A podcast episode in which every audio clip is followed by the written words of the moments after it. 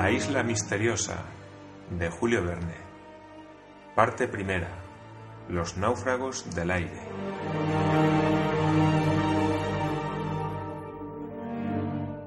Capítulo 10. La subida a la montaña. Algunos instantes después, los tres cazadores se encontraban delante de una lumbre crepitante. Cyrus Smith y el corresponsal estaban allí. Pencroff los miró a uno y a otro alternativamente sin decir una palabra, con su caviay en la mano. Ya lo está viendo, amigo, exclamó el corresponsal. Hay fuego, verdadero fuego, que asará perfectamente esa magnífica pieza con la cual nos regalaremos dentro de poco. ¿Pero quién lo ha encendido? preguntó Pencroff. El sol.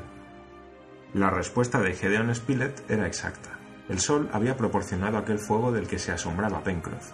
El marino no quería dar crédito a sus ojos y estaba tan asombrado que no pensó siquiera en interrogar al ingeniero.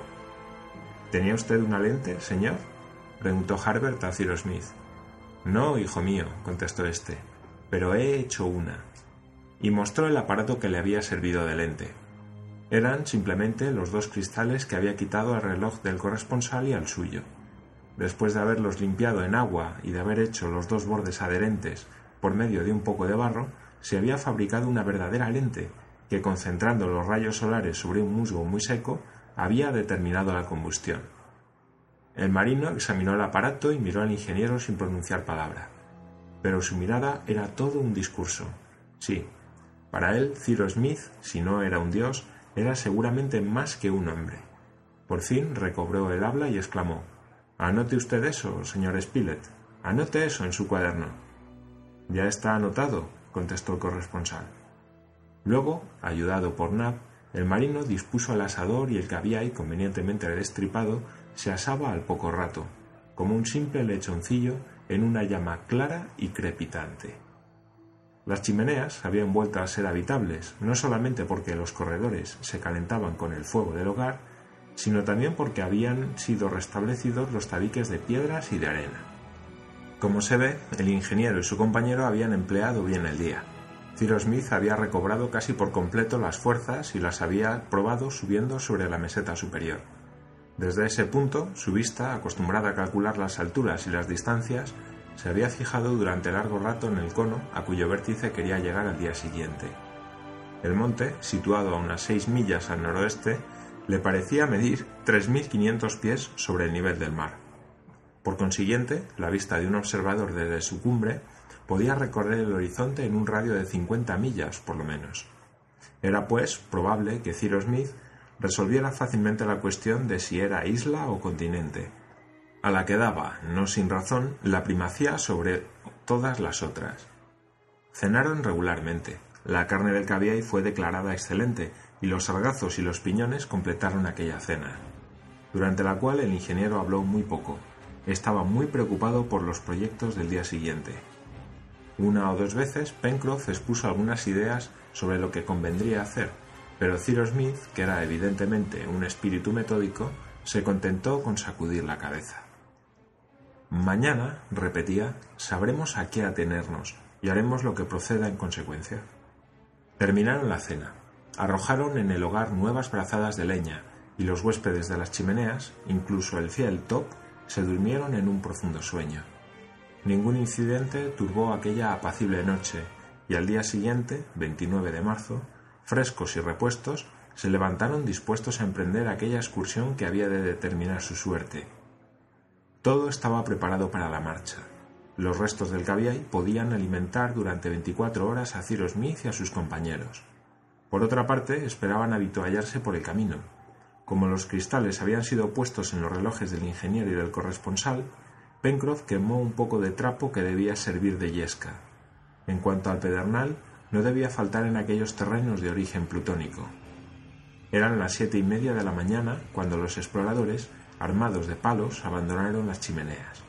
Siguiendo la opinión de Pencroff, les pareció mejor tomar el camino ya recorrido a través del bosque, sin perjuicio de volver a otra parte. Esta era la vía más directa para llegar a la montaña. Volvieron, pues, hacia el ángulo sur y siguieron la orilla izquierda del río, que fue abandonada en el punto en que doblaba hacia el sudoeste. El sendero, abierto bajo los árboles verdes, fue encontrado, y a las nueve Cyrus Smith y sus compañeros llegaban al lindero occidental del bosque. El suelo, hasta entonces poco quebrado, pantanoso al principio, seco y arenoso después, acusaba una ligera inclinación que remontaba del litoral hacia el interior de la comarca. Algunos animales fugitivos habían sido entrevistos bajo los grandes árboles. Top les hacía levantar, pero su amo lo llamaba enseguida, porque el momento no era propicio para perseguirlos. Más tarde ya se vería. El ingeniero no era un hombre que se distrajera ni se dejara distraer en su idea fija. Puede afirmarse que el ingeniero no observaba el país en su configuración ni en sus producciones naturales. Su único objeto era el monte que pretendía escalar y al que iba directamente. A las diez hicieron un alto de algunos minutos. Al salir del bosque, el sistema orográfico del país había aparecido a sus miradas. El monte se componía de dos conos. El primero, truncado a la altura de unos 2.500 pies, estaba sostenido por caprichosos contrafuertes que parecían ramificarse como los dientes de una inmensa sierra aplicada al cuello. Entre los contrafuertes se cruzaban valles estrechos, erizados de árboles, cuyos últimos grupos se elevaban hasta la truncadura del primer cono.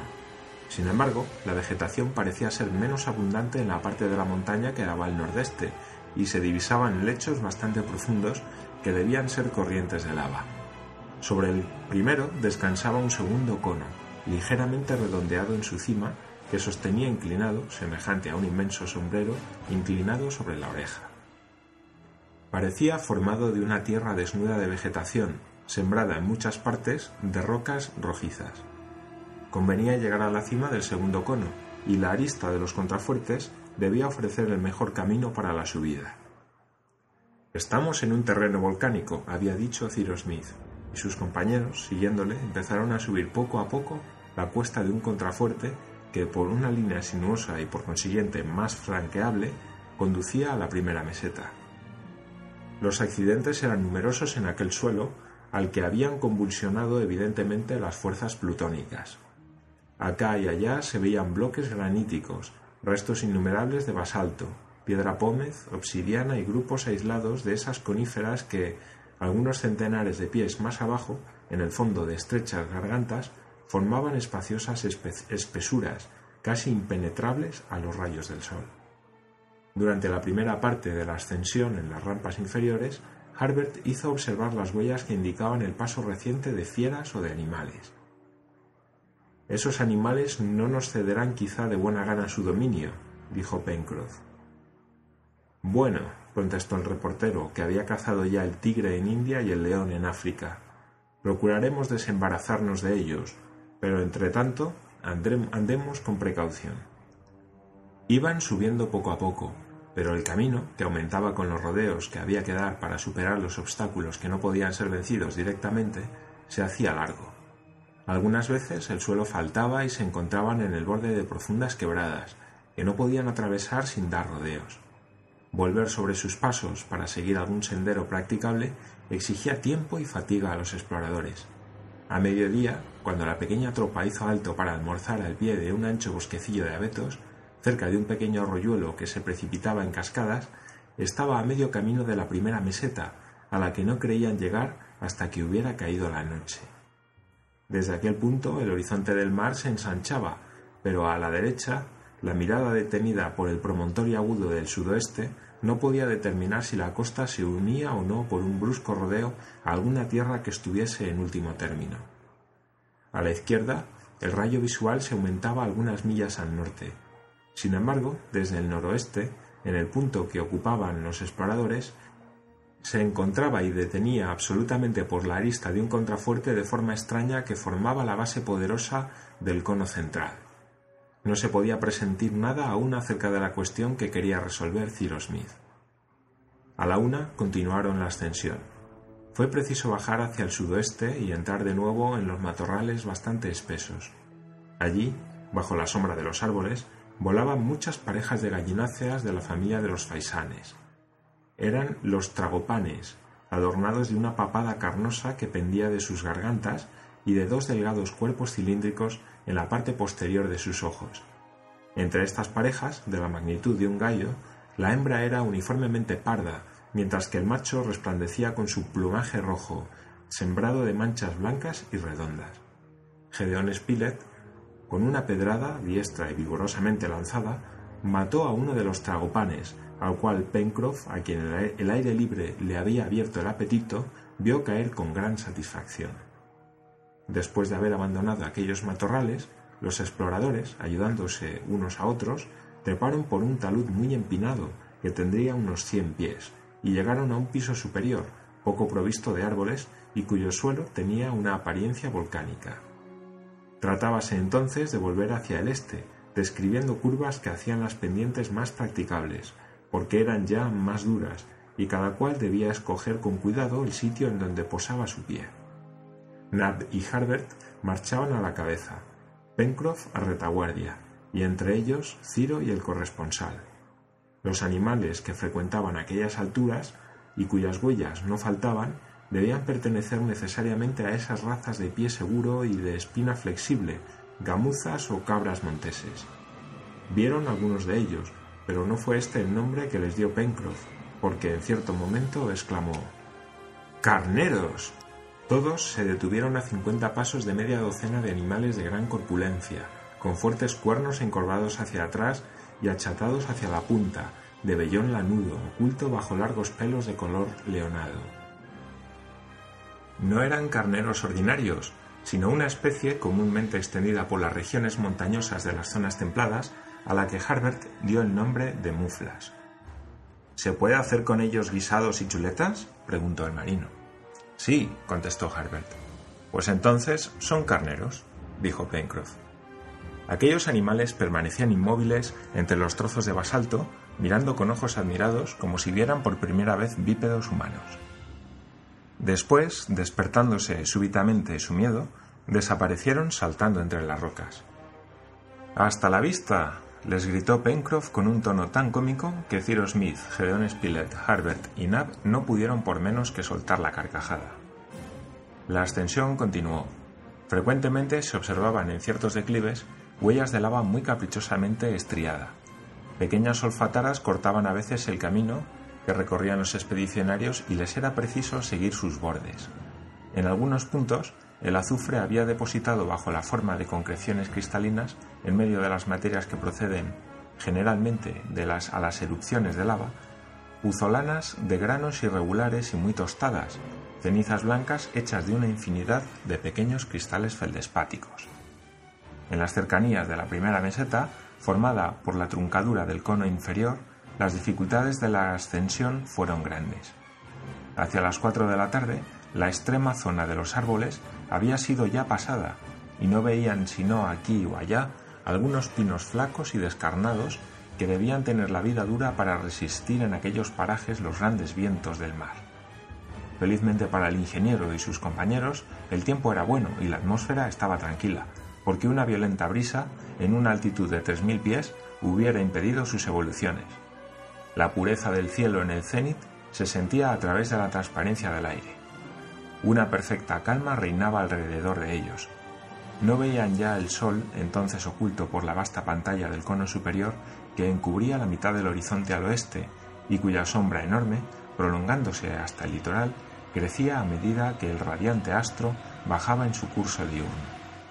Algunos vapores, brumas más que nubes, empezaban a mostrarse al este y se coloreaban con toda la gama espectral bajo las acciones de los rayos solares. Quinientos pies solamente separaban a los exploradores de la meseta a donde querían llegar, a fin de establecer un campamento para pasar la noche. Pero aquellos quinientos pies se alargaron hasta más de dos millas por los zigzags y tuvieron que, que tuvieron que describir.